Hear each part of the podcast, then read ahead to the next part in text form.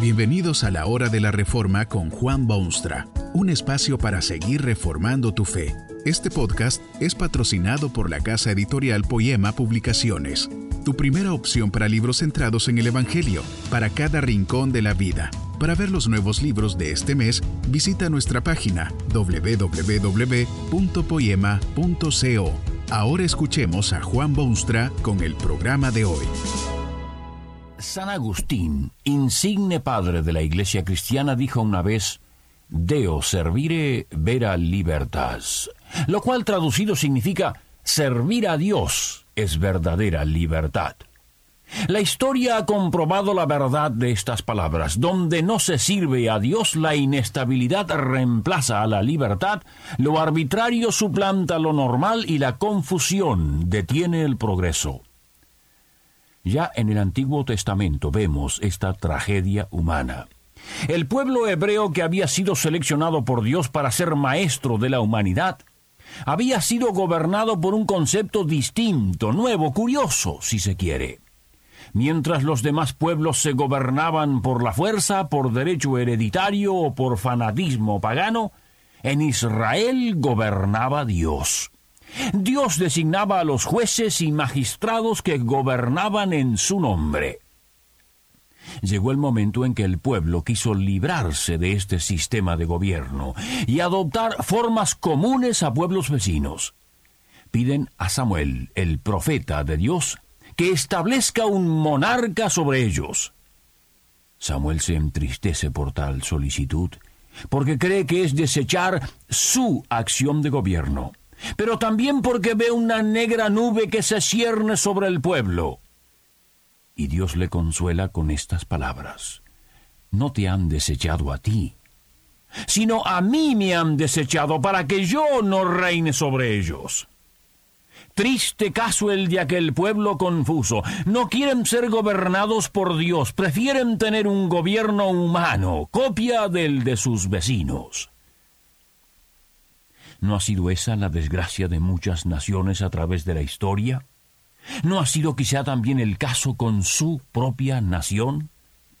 Vivimos en tiempos en que los hombres no solamente desconocen las cosas de Dios, sino que abiertamente las rechazan.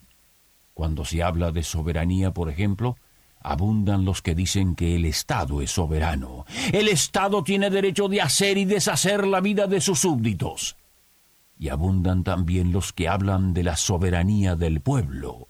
El pueblo es soberano y determina y establece y hace y deshace, mostrando total indiferencia a las demandas de Dios y en abierta rebelión contra todos sus sabios principios. ¿Quién es, pues, soberano? ¿El Estado? ¿El pueblo? ¿O Dios? Servir a Dios es verdadera libertad, dijo San Agustín, y esta es todavía la inconmovible opinión de la auténtica fe cristiana. Los estados pueden rechazar la soberanía de Dios, pero no deja Dios de ser soberano por ello. Los pueblos pueden desechar el gobierno de Dios, pero esto no quita de sus manos las riendas que manejan los altibajos de la historia la verdadera libertad no proviene ni del Estado, ni del pueblo, ni de los gobiernos, sino de Dios. Jesús mismo afirmó que si Él nos libertase, seríamos verdaderamente libres. La Biblia afirma que ni un cabello de nuestra cabeza cae a tierra sin la voluntad de nuestro Padre Celestial. Todas las cosas están en sus manos y cuanto antes reconozca el hombre esta verdad, mejor será para él, para la sociedad, para su país y para el mundo. Ha sido el cristianismo auténtico que ha dado al mundo el concepto de genuina libertad y ha sido el Evangelio de las Escrituras que ha motivado la verdadera liberación del hombre de los tiempos modernos. Hay varias razones por las cuales el cristianismo auténtico ha sido la fuerza impulsora de las libertades que han llegado al mundo y que muchos aún anhelan con ardor y ansiedad.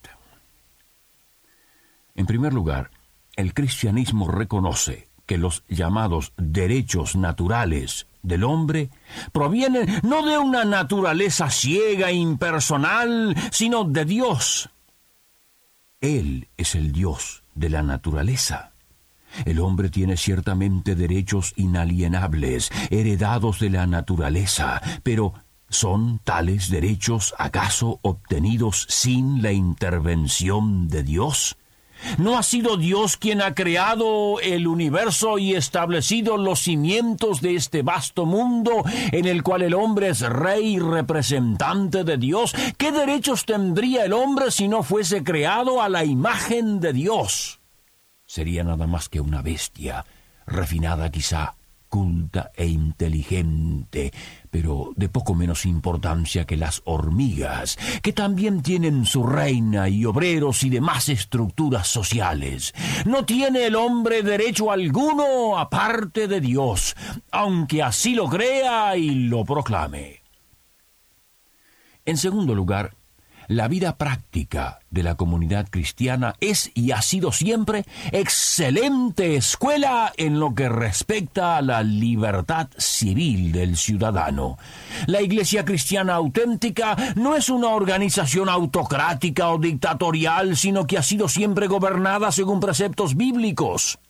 Los pastores y presbíteros, los funcionarios de la iglesia organizada, no son autoridad autoestablecida, sino que derivan su autoridad de la congregación en la cual funcionan. La selección de tales funcionarios ha sido siempre una magnífica escuela para los cristianos. En el funcionamiento de una iglesia, han aprendido el deber y el poder del voto, a expresar sus pensamientos, a ser representados.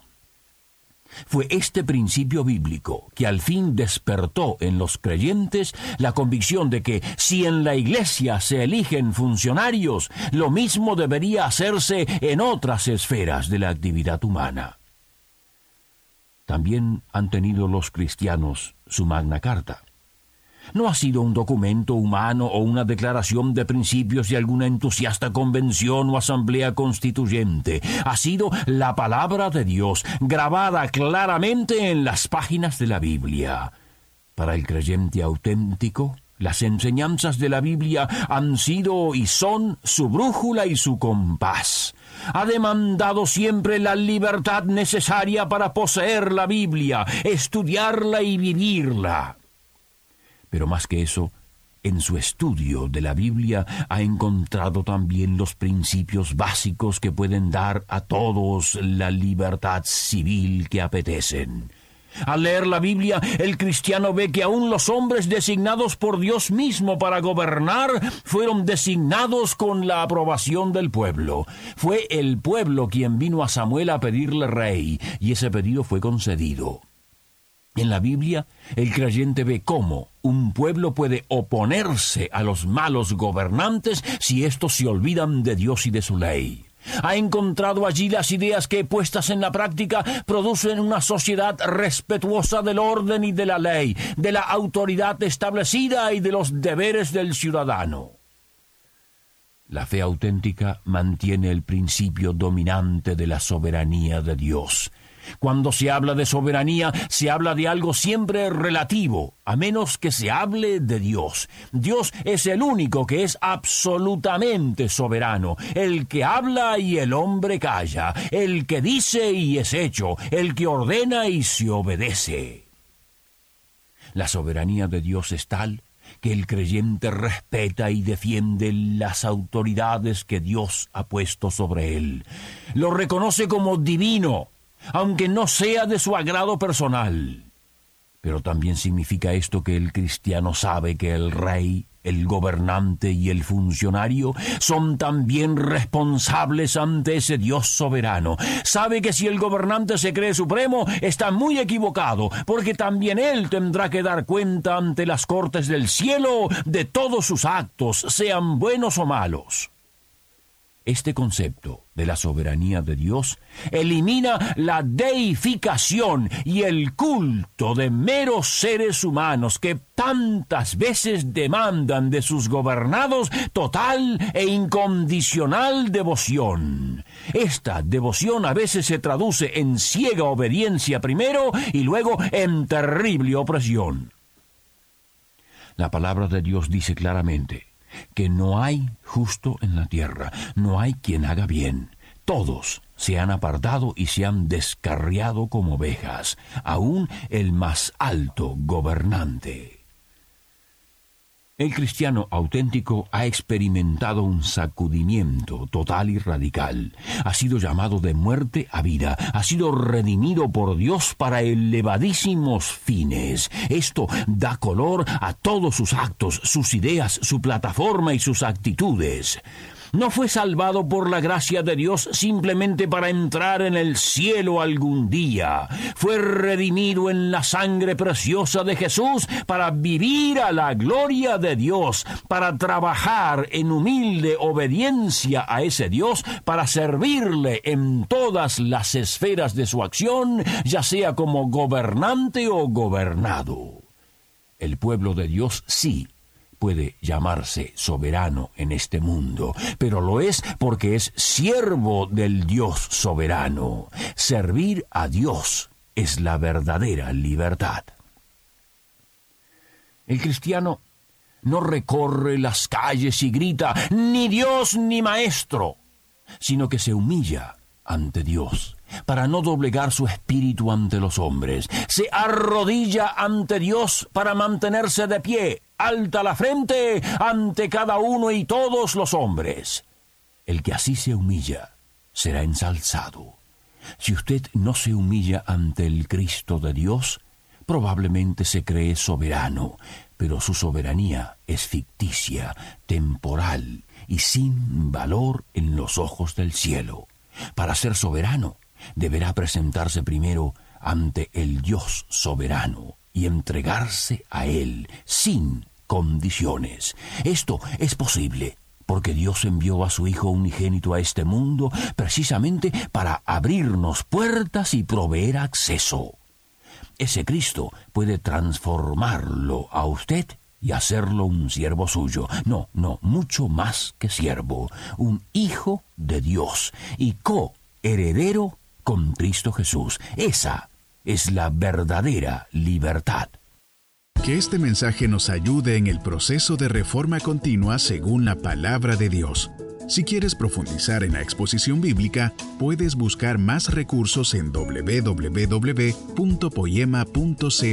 Allí encontrarás libros que te ayuden a entender la palabra de Dios y aplicarla a tu vida. Poema, el Evangelio para cada rincón de la vida. Nos vemos en el próximo episodio de La Hora de la Reforma con Juan Bonstra.